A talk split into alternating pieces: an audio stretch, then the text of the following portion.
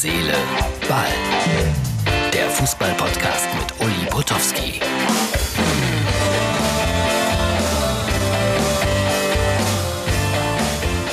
Und schon hat Herz, Seele, Ball die Wochenmitte erreicht. Es ist Mittwoch. Einmal tief durchatmen für alle, die gerade richtig in der Arbeit stecken. Für mich immer noch Nein, die Lesung kann nicht stattfinden. Corona-Gefahr. Nein, wir dürfen die Autoren nicht in die Schule lassen. Corona-Gefahr. Gut, aber es gibt euch ja und ihr schaut mir zu und wir haben Länderspiele vor der Nase. Ist nicht mehr lange. Nämlich gegen Spanien und gegen die Schweiz. Am 3. September gegen Spanien, 6.9. gegen die Schweiz. Der DFB hat darum gekämpft, dass man Zuschauer zulässt ist nicht. Also ich bleibe weiter sehr, sehr skeptisch, was äh, DFB-Pokalspiele und Bundesliga angeht, was denn nun mit Zuschauern wird. Ich glaube erstmal gar nichts, nicht mal die erhofften zehn Prozent. Dann habe ich gelesen, dass der HSV 30 Millionen einsparen muss. Ein Wahnsinn. 30 Millionen. Ach so, ich wollte noch mal zurück zu den Länderspielen. Robin Gosens, Florian Neuhaus und Oliver Baumann von der TSG Hoffenheim, das sind die drei Neulinge. Kein Bayern-Spieler dabei, klar, weil die ja Champions League Endspiel gespielt haben und noch ein bisschen geschont werden müssen. Aber die beiden französischen Spieler, also sozusagen französischen Spieler, Kehrer und Draxler, die dürfen zum DFB. Aber da hat die Saison auch sehr viel später angefangen in Frankreich. Und wir wissen ja, dass die Bayern ein strammes, strammes Programm hatten. Insofern ist die Entscheidung wahrscheinlich auch korrekt. Ich finde das ja immer toll. Echte Fußballfans wissen alles. Heute rief mich ein Kollege an, so gegen halb vier, und sagte mir um 17 Uhr Testspiel von Arminia Bielefeld auf Servus TV. Also das war schon, aber ich habe nicht reingeguckt, weiß nicht mal das Ergebnis. Aber echte Fans gucken natürlich auch Testspiele auf Servus TV. Na dann, Servus. Äh, heute werden wir beweisen, dass wir ganz nah dran sind oder waren am FC Bayern hier mit Herz, Seele, Ball. Denn Martin Ernst, mein Producer, hat zum 100-jährigen der Bayern eine Hymne geschrieben. Und ganz, ganz, ganz am Ende wird er die heute Martin, eine Minute oder so zeigen, von mir aus auch ganz. Äh, wir machen das jetzt wie folgt. Jetzt kommt erstmal, wir sind ja in der XXL-Version, Ulrike von der Gröben, die die Fragen ihrer eigenen Tochter beantworten muss. Dann äh, melde ich mich wieder, sage ein ganz kleines bisschen Werbung an und danach äh, gibt's dann wieder unsere Krimi-Geschichte, die heißt diesmal Game Over gelesen von Ulrike von der Gröben. Und wiederum daran im Anschluss melde ich mich nochmal, um mich um mich zu verabschieden und um die Hymne von Martin Ernst anzukündigen. Ich glaube aus dem Prinzregententheater. Ja, und Desiree Nosbusch ist auch noch kurz zu sehen. Ich glaube, das machen wir so. So, jetzt aber zunächst mal ähm, Ulrike von der Gröben und Antworten auf Fragen ihrer Tochter. Wie hat denn deine Karriere angefangen? Also ich habe erst was ganz anderes studiert, nämlich Germanistik und Geschichte, weil ich ursprünglich der Meinung war, ich würde eine begnadete Feuilleton-Journalistin in der Süddeutschen Zeitung abgeben. Ich habe dann im Laufe des Studiums gemerkt, dass das wahrscheinlich dann doch nicht reicht mit meinem Talent zum Schreiben. Dann habe ich mir überlegt, wo ist vielleicht eine Lücke? Und damals suchten auf einmal alle Fernsehsender und Rundfunkstationen Frauen im Sportjournalismus. Naja, und dann hatte ich ganz furchtbar viel Glück. RTL suchte auch eine Frau und dann bin ich erst zum Radio gegangen. Und ähm, als dann das Frühstücksfernsehen gegründet wurde, hat man gedacht, oh, schauen wir mal, ob die auch fürs Fernsehen was taugt. Und nun ja, seitdem mache ich das halt. Und das ist jetzt über 20 Jahre her. An welches Spiel denkst du denn am liebsten zurück? Also das Spiel, was mir jetzt ganz spontan einfällt, ist das UEFA Cup Finale Bayer Leverkusen gegen Espanyol Barcelona. Das Hinspiel in Spanien war 3 zu 0 für Barcelona ausgegangen. Eigentlich ging man ja schon ohne jegliche Hoffnung ins Rückspiel. Zur Pause stand es dann auch immer noch 0 zu 0 und dann passierte das, was man das berühmte Fußballwunder nennt. Die Leverkusener erzielten tatsächlich drei Tore und da stand es also 3-3 Verlängerung.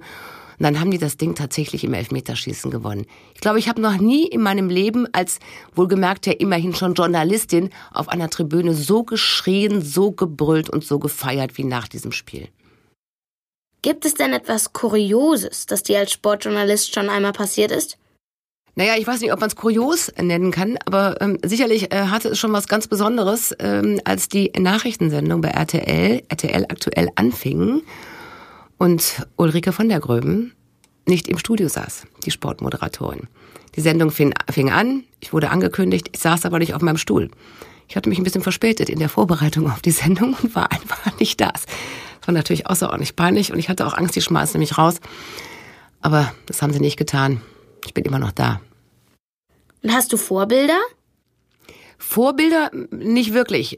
Es gibt natürlich Menschen in unserer Branche, die ich ähm, bewundere, ohne dass ich so sein möchte, wie sie sind. Hast du denn auch selbst Fußball gespielt? ja, nee, also Fußball spielen kann ich nicht wirklich. Obwohl ich natürlich als Kind Fußball gespielt habe. Ähm, ich bin in den 60er Jahren war ich Kind und da spielte man auf der Straße Fußball, zumindestens wenn da Platz war. Und bei uns war Platz. Wir hatten gegenüber den Acker und da spielten, glaube ich, wir waren 20, 25 Kinder auf dieser Straße und auf diesem Acker. Und äh, naja, aber das habe ich nur so bis zwölf gemacht. Als ich dann merkte, dass Mädchen und Jungs irgendwie anders sind, habe ich mich zurückgezogen. Dankeschön, liebe Ulrike. Und jetzt aber ganz kurze Unterbrechung für unsere Werbung. Bitte hören. Und dann Ulrike von der Gröben mit Game Over, einer Krimi-Geschichte von mörderischer Fußball. Ihr kennt das. Nächste Woche werden wir wieder sozusagen live telefonieren. Dann ändert sich das wieder. Aber heute gibt's noch mal eine Krimi-Geschichte. Game Over. Ob er wohl wach wird? Mist, was mache ich nur, wenn er wach wird? Hätte ich doch nur nicht die Rundschau gelesen. Hier in der Notaufnahme liegt sie auch. Irgendjemand hat sie wohl vergessen. Sie liegt da und ich kann gar nicht wegsehen. Am besten, ich schmeiße sie in den Müll. Nicht, dass einer vom Personal sie noch sieht und auf komische Gedanken kommt. Ich muss es aber noch mal sehen. Ach, hätte ich das vorher gewusst, ich hätte sie nicht aufgeschlagen. Aber das ist ja unlogisch. Ich denke nur noch unlogisch. Das muss an den Beruhigungstabletten liegen, die ich genommen habe. Die Ärztin war ja eine ganz nette. Das wird schon, hat sie zu mir gesagt. Wenn die wüsste. Wie sollte alles werden, jetzt nachdem. Da vorne der Mann ist total nervös. Vielleicht hat er aber nur Angst, so wie ich. Ob man es mir anmerkt? Ach, was sollen die merken? Nur meine Angst, aber den Grund, den kennen sie ja nicht. Mein Verhalten ist völlig normal. Simon hat sich auch ganz normal verhalten, als wenn nichts gewesen wäre. Er kam spät nach Hause, aber das passiert schon mal an so einem Tag. Der BVB hatte zu Hause gegen Schalke 4 zu 1 gewonnen. Ein glatter Sieg, fast eine Demontage. Der neue Spieler, Valdes, hat zwei Tore geschossen, eins Philipp Degen und eins Lars Ricken. Ich habe es im Radio gehört und bereits gewusst, dass es später werden wird. Er hat dann auch gegen sechs angerufen und Bescheid gesagt. Als er dann gegen 23 Uhr kam, war er ziemlich betrunken und erzählte, wie schön es gewesen wäre. Wenn ich doch hätte mitkommen können und bald würden wir alle zusammen, ich und unser Baby und er, ins Stadion gehen, sobald das Kleine alt genug wäre.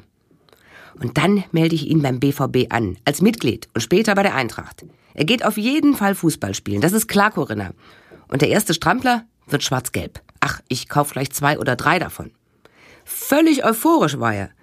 Und dann hat er mich ganz lieb angesehen, ist in die Knie gegangen und hat unserem Kind etwas zugeflüstert, das ich nicht verstand. Ich fragte noch nach dem Spiel und er stellte einige Szenen direkt im Wohnzimmer nach. Also der Weidenfeller, ein Paradebeispiel für einen Torwart. Das wird unser neuer Nationaltorwart, sobald der Lehmann weg ist. Da bin ich ganz sicher. Also da kommt der Kurani und spielt DD, der war heute nicht so gut drauf. Als nächstes spielt der Wörns aus und wir dachten schon alle, jetzt ist er drin, jetzt ist er drin und dann Schuss. Dabei flog unser Kissen in das Bücherregal und ich lachte laut. Simon ließ sich nicht irritieren. Und Weidenfeller, super, sage ich dir, einfach nur super, Held. Ohne nachzudenken, pure Reaktion. Zack, hat er den Ball. Ein Aufatmen auf der Südtribüne. Das musst du doch noch hier gehört haben, Schatz. Und dann die Tore von Valdes. Zweimal hat Ricken vorgelegt. Ein Tor hat er selbst geschossen. Er ist der Held des Tages. Gut, dass der Van Marwijk ihn wieder reingenommen hat. Das hat er sich auch verdient. Ach, Schatz, es war ein Superspiel. Wird Zeit, dass du wieder mit kannst. Ich stimmte zu und sagte ihm, wie ich die Südtribüne vermissen würde und die Leute, die ich nur da treffe und dass wir den Kleinen, sobald er soweit ist, zur Oma bringen, damit ich mal wieder mitkommen kann. Anschließend saßen wir noch gemütlich auf dem Sofa. Er hat mich mit einer Decke zugedeckt und wir haben ein bisschen gekuschelt. Richtig schön war's. Er hat meinen Bauch gestreichelt und mir gesagt, wie sehr er mich liebt und wie glücklich er ist. Das war vorgestern. Heute ist Montag. Heute ist alles anders. Heute Morgen bin ich zum Friseur gegangen und dort lag sie, die Rundschau. Ich habe sie aufgeschlagen, ganz normal wie immer, und dann auf der zweiten Seite habe ich es gesehen, das Foto. Der Rombergpark, die Allee, Sonne und in der Mitte Simon und seine Arbeitskollegin Luise, verliebt aneinander geschmiegt. Sie küssen sich gerade. Darunter stand Die erste Frühlingssonne lockte am Samstagnachmittag in die Dortmunder Grünanlagen. Nicht nur in der prächtigen Lindenallee genossen Liebespaare Stopp, halt, falsch. Die sind kein Liebespaar. Das Liebespaar heißt Corinna und Simon. Das sind wir. Simon und ich, verheiratet seit zwei Jahren. Ich im achten Monat, kennengelernt vor drei Jahren. Wir waren sofort verliebt. Die große Liebe. Für immer. Heiraten. Und ich bin sein Ein und alles und er liebt mich. Ich liebe ihn. Wir bekommen noch mindestens zwei Kinder. Wir wissen schon, wie sie heißen, auf welche Schule sie gehen werden. Unsere gemeinsame Zukunft ist unabänderlich geplant. Ich habe die Zeitung sorgfältig zusammengefaltet und bin dann gegangen. Als er dann von der Arbeit nach Hause kam, bin ich erstmal ganz ruhig geblieben. Nur unser Baby hat wohl gemerkt, dass etwas nicht stimmte und hat kräftig gegen meinen Bauch geboxt. Ich hatte mir vorgenommen, ganz ruhig zu bleiben, alles durchzudiskutieren, alles logisch zu betrachten. Vielleicht ist ja nichts gewesen, vielleicht haben sie das Foto nur für den Fotografen gemacht. Aber warum war er dann überhaupt im Rombergpark und nicht im Stadion? Vielleicht war es vor dem Spiel gewesen. Ich wollte ihn das alles fragen. Warum ich dann, als er sich wegdrehte, die Marmorskulptur auf seinen Schädel krachen ließ, ich weiß es nicht. Ich weiß es einfach nicht. Er ist umgefallen und er hat mich ganz ungläubig angeschaut. Ich habe noch gewartet. Ich weiß nicht warum. Irgendwann aber dachte ich, ich muss Hilfe holen, sonst fällt es auf. Simon hatte die Augen geschlossen. Vielleicht wollte er mich nicht mehr sehen. Die Skulptur befreite ich vorsichtshalber von meinen Fingerabdrücken. Dem Notarzt sagte ich, die Skulptur hätte auf dem Regal gestanden und Simon hätte etwas unten aus dem Regal ziehen wollen und das hätte gehakt und er hätte weiter festgezogen und das Regal hätte gewackelt und mit ihm die Figur und dann wäre sie plötzlich runtergefallen und direkt auf seinen Kopf geknallt. Ich hätte in der Tür gestanden und noch Vorsicht gerufen, aber alles wäre so schnell gegangen und dann habe ich geheult. Ich war sehr glaubwürdig. Ich bin eine schwangere Frau. Ob er wieder wach wird? Dann komme ich ins Gefängnis. Das Kind kommt bestimmt in ein Heim oder noch schlimmer zu ihm und Luise, dieser alten Schlampe. Er darf nicht wach werden. Und was, wenn doch? Ob ich ihm unauffällig ein Kissen aufs Gesicht drücken kann? Sie müssen mich zu ihm lassen. Ich bin seine Frau. Bitte. Bitte stirb, Simon. Liebe Dani, guck mal, die schönen Urlaubsbilder von uns. Hey Dani, hast du meine Nachricht bekommen? Lieber Kunde, Ihr Datenvolumen ist aufgebraucht? Oh nein! Damit der Urlaubsflirt nicht am Datenvolumen scheitert. Prepaid im besten Telekom-Netz. Jetzt für kurze Zeit zehnfaches Datenvolumen in den ersten vier Wochen sichern. Schon ab 9,70 Euro. Jetzt unter telekom.de. So, das war doch spannend.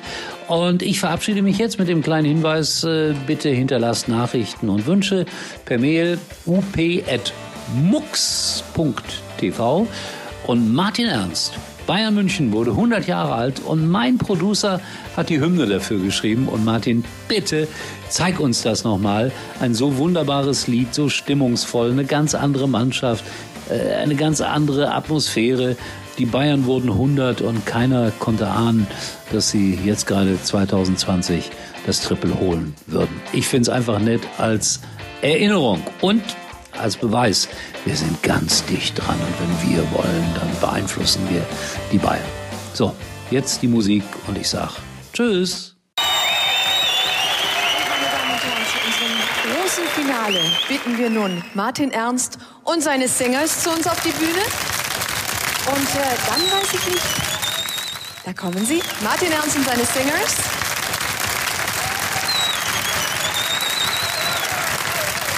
Und dann weiß ich nicht, äh, meine Damen und Herren, wie es Ihnen so geht. Aber mir gehen bei diesem wunderschönen Geburtstagsfest doch einige sehr wichtige Ehrengäste ab. Denn die Zukunft des FC Bayern München liegt in den Händen unserer nächsten Künstler. It's in your hands, unser Finale. Und jetzt auch mit den Hauptdarstellern, liebe Zuschauer, mit denen nämlich, die den FC Bayern zu dem gemacht haben, was er heute ist, die Spieler.